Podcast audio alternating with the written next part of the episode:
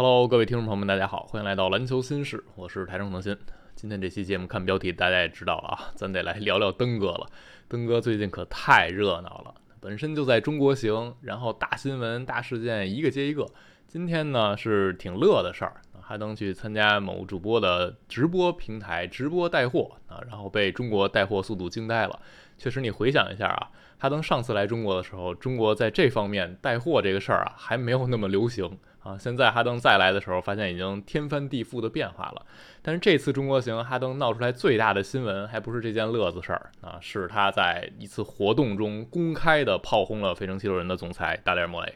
啊，这件事情更轰动、更夸张，直接从中国的热搜干到了推特那边美国的热搜啊，甚至让美国那些记者。第一时间不敢相信那个视频是真的假的啊！很多记者呃一开始都在问是不是 AI 生成的，到底是怎么回事儿？直到 Shams 他睡醒了发的那段视频，才让所有的美国媒体球迷去相信那个真的是詹姆斯哈登亲口说出来的话。他说了什么呢？就咱们这边的媒体人问哈登，你怎么去看待最近爆出来的七六人不换你了啊？要带着你进入新赛季，劝你留在球队这个消息？哈登面对着镜头，把一句话重复了两遍。他说达里尔·莫雷是一个骗子，我再也不会和他同队共事。我再说一遍，达里尔·莫雷是一个骗子，我再也不会和他在同一支球队共事。这个视频一出，真的是非常非常炸裂啊！我们。见识过很多超级球星逼宫离队，也看到过很多超级球星去炮轰自己的主教练呀，或者呃管理层的人员。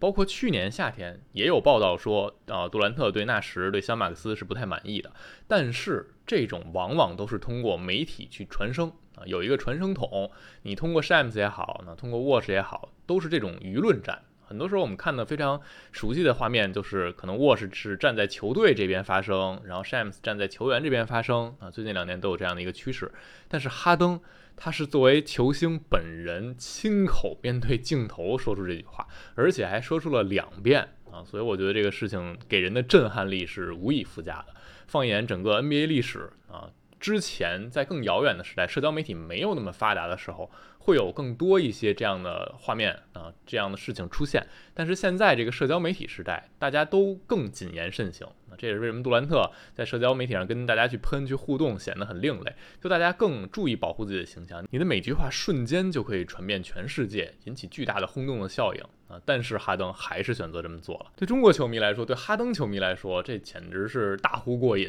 啊！因为莫雷到底是一个什么样的角色啊？大家都已经心知肚明了。而且这并不是第一次有明星球员来炮轰莫雷。大家如果有印象的话啊，二零一九年火箭把保罗送去雷霆的时候，保罗也干过这个事儿。他也直接说过莫雷就是一骗子。在那笔交易发生之前，保罗说自己和莫雷刚刚进行过一次对话。啊他说莫雷问他你是不是不愿意被送到雷霆？保罗就说在生涯的这个阶段我确实是不愿意的啊。然后莫雷就说那我们不会送你去雷霆队的。结果没过两天，转头就把保罗送走了啊。保罗说我当然明白，在这个联盟里生意就是生意，但大家都是成年人啊。有什么事儿你可以跟我沟通，你没有必要一边骗我一边做这个事情，你直接告诉我，我也是可以接受的。所以这个就是当时保罗对莫雷的一个评价啊。结果过了这四年的时间，又轮到了当时保罗的队友哈登啊站出来和莫雷撕逼，就说明这人啊，他两面三刀，不讲信义。啊，已经是明摆着的状态了，那就不是某一个人去质疑他，而是有多个人啊，已经肯定了这件事情。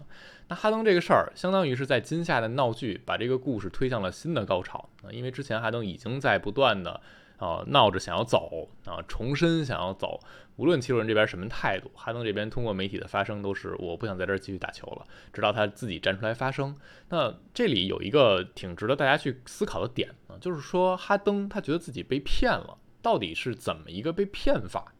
我第一的反应当然就是跟去年哈登降薪留队是有关系的啊！大家都知道，去年哈登降了差不多一千五百万美元的年薪，选择签了一份一加一的合同，重新留在七六人，这帮助七六人获得了足够的薪金空间去签下皮尔塔克和豪斯，补强了阵容。那个时间点，大家都觉得哈登降这么多薪水，是不是私下和七六人的管理层达成了一些默契协议啊？就是在今夏哈登得到合同上的补偿。我们看到去年，呃，七六人也确实被联盟调查罚款了，罚俩次轮。儿，但那并不是因为所谓哈登和七六人有没有一些啊暗中的条款，而仅仅是他们在呃招募塔克和豪斯的时候有违规操作的嫌疑啊，在所谓联盟允许他们去接触的时间点之前就把这个事情谈好了，这是罚他们的原因，并不是哈登这块有什么问题。但接下来我们看到的是，哈登没有能和七六人达成新合同的协议。他选择的是执行球员选项，变成一份到期合同，然后申请离队啊，让球队把自己交易走。如果从这个角度来考虑，这个被骗了，是不是就是他去年和球队达成了一些这样的默契？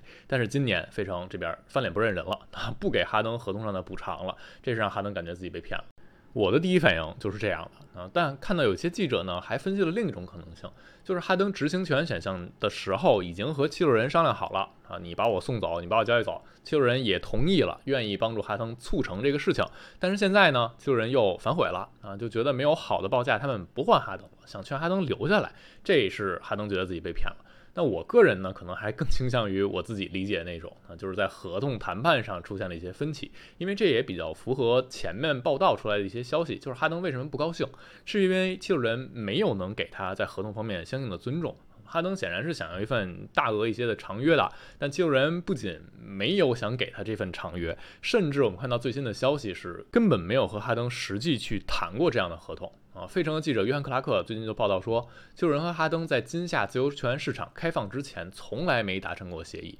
球队没有开合同，或者也没有和哈登和经纪人交换过意见。他说他的理解是，七六人就是告诉哈登和他的经纪人，啊，我们等到自由球员市场开放之后，啊，第一时间再跟你会面。那哈登显然就不喜欢这种状态，因为在那之前，他要决定自己是不是执行球员选项。啊，那七六人这边的意思就是，你要不你跳出吧，啊，你跳出恢复自由身，然后咱们走一步算一步。因为这个夏天，首先市面上适合哈登又有空间的队就没有几支，所以啊，七六人这边的态度就给哈登一种，你先去尝试市面上找找有没有能啊你满意的大合同，然后你发现找一圈没有的话，哎，那我这短约你就签了吧。那这个就和去年如果他们达成私下一些默契，就完全相悖。就完全没有要给哈登任何补偿的意思，反而是通过这种现实的情况逼迫哈登只能接受短约，接受小一点的合同。那这样哈登都当然是非常不爽的。那在哈登公开炮轰莫雷这件事儿上，还有一个挺有意思的点啊，就是一开始人们以为哈登这是有了经纪人，然后又硬气了，知道在中国行期间啊，这个市场更欢迎他去敢于做这样的表达。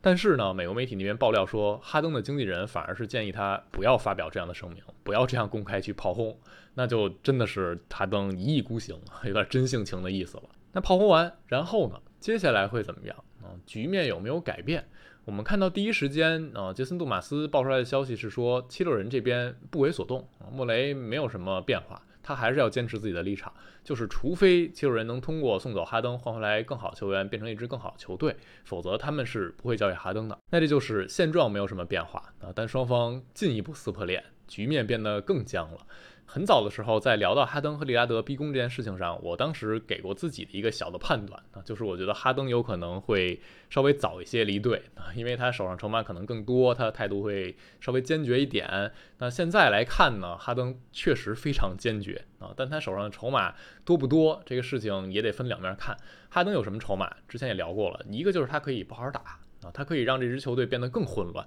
这之前他也不是没干过，在火箭的时候逼宫离队的时候，包括离开篮网的时候，都有过这样的经验。啊，我们看到 ESPN 的 Shelby 也在说，他说昨天有人告诉我，哈登这个行动啊才刚开始啊，他会让七六人开启训练营的时候无比的不爽，very uncomfortable，非常的不舒服。然后另一个他的筹码呢，就是我之前也提到过，是恩比德的一个态度。啊，之前他们俩还一块参加聚会，可能两人的关系没有受到太多影响。那如果哈登在七六人不好好打，就相当于又浪费七六人一个赛季啊，就像当年本西蒙斯那样。那这个赛季对恩比德来说，就是白白在巅峰期损失了一年所以我们看到最近也有恩比德把社交媒体上啊费城这个字眼啊过程这个字眼移除。那如果七六人觉得恩比德啊，给他们也施压啊。如果你不赶紧解决这个事情，恩比德也不高兴，甚至冒出来想走的念头，那他们肯定是更想快点把哈登的事情解决的啊。这个是哈登的一个筹码。再一个呢，就是有记者在提到，啊，哈登是更倾向于去快船的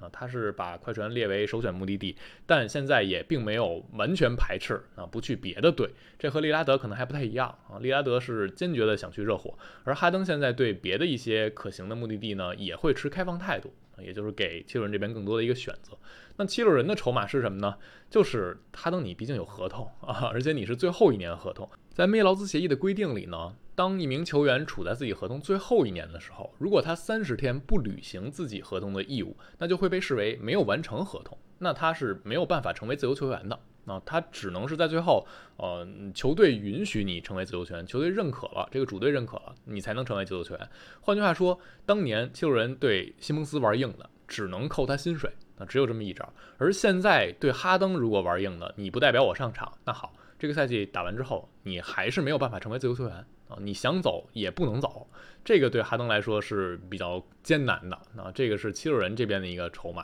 啊，但是双方制衡起来还是那句话，哈登完全可以通过上场但不好好打来解决这个事情啊。所以他说自己不和莫雷去共事了，到底这个事情会闹成多僵啊？还能不能在一个队，还能不能共事？但是不是好好共事？这一连串的问题只能是留待时间给我们解决。然后还有一个有意思的小事儿。就是 ESPN 的 Watch 在报道哈登这件事情的时候，他在社交媒体上分享自己那篇文章啊，然后分享了引用了一段话，说的是不满的哈登公开炮轰莫雷是骗子，而欧文呢出现在了那社交媒体那条消息的评论区里，他说啊，Watch 哈登是不满吗？还是他在让莫雷为今夏合同谈判的不诚实和不透明去负责？然后大家就觉得，哎，欧文你怎么还力挺上哈登了？之前哈登在篮网闹离队的时候，你俩不是非常不愉快吗？包括那个赛季，如果不是欧文没打疫苗啊，篮网整体那么的混乱，哈登可能就不会走。所以哈登现在陷入这样的一个局面呢，多多少少和欧文也还是有那么千丝万缕的关系的啊。但是现在呢，欧文又站出来力挺哈登了，大家直呼看不懂。但其实这个事情的逻辑挺简单的啊，我不知道大家有没有感觉到，最近几年尤其明显。就是在涉及到和球队对抗，在涉及到球星啊球员争取自己的利益、合同方面的利益的时候，这些球员会把一些恩怨全放在一边，他们是统一战线的，球员是一波的，球队是一波的，这就是 NBA 的劳资双方。所以在这种所谓的带引号的大是大非面前，这些球员是抱团的。啊，欧文是一定会力挺哈登去支持他，那得到自己的利益。包括你看，P.J. 塔克也在力挺哈登。当然，塔克和哈登是好兄弟，而且塔克他自己拿到这份合同和哈登降薪也是有关系的。但不排除你会感觉到联盟里更多的这些球员和球星是彼此支持的。啊，这些球星在申请交易离队的时候，大家越来越能理解他们，甚至开始觉得是不是我也有这样的权利啊？我是在最近的这几年里挺明显的会感觉到这一点的。啊，球员们意识到自己能行使这份权利之后，他们会进一步的一个接一个的去和球队去对抗、去抗衡，啊，为自己争取更多的权益。那这个可能是欧文力挺哈登背后他很简单的一个逻辑。好了，今天这期我们就聊这儿啊。关于哈登的这出大戏啊，不知道什么时候会演完，也不知道下一个高潮会在哪里，咱们就踏踏实实的等着吃瓜吧。好了，关于这期节目，关于哈登的事情，大家有什么想讨论的，都可以在评论区留言。感谢收听，我们下期再见啦，拜拜。